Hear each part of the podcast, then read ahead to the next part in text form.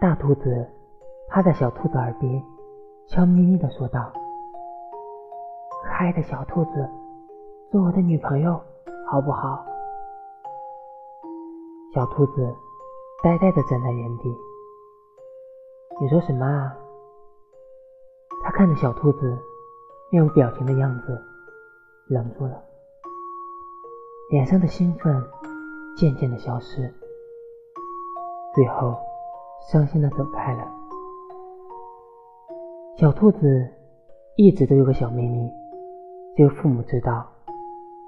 它的左耳听不到声音，因此小兔子一直都很自卑，从来不敢和其他小伙伴一起玩。它害怕自己的秘密被大家发现，它怕被嘲笑，怕被孤立，所以它也没有什么朋友，除了大兔子外。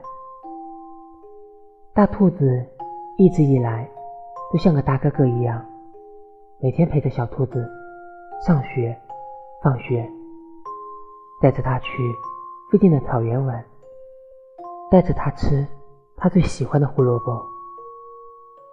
直到那一天，大兔子终于鼓起勇气表白了，可它却不知道他说了什么。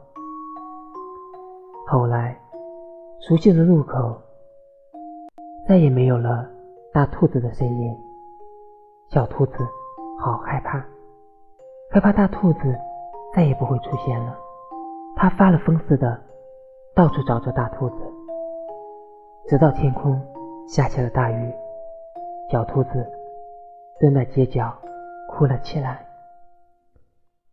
忽然，一个熟悉的身影走了过来，挡在了。小兔子的头顶，你不是拒绝我了吗？为什么还来找我？大兔子说道。小兔子红着眼睛，抬起头，委屈地说道：“可是，可是我左耳听不到声音。”大兔子愣了一下，紧紧地抱住小兔子，在他的右耳说道：“可爱的小兔子，做我女朋友好不好？”小兔子没有说话，悄悄地把头埋在了大兔子的怀里，小声地说：“他好。”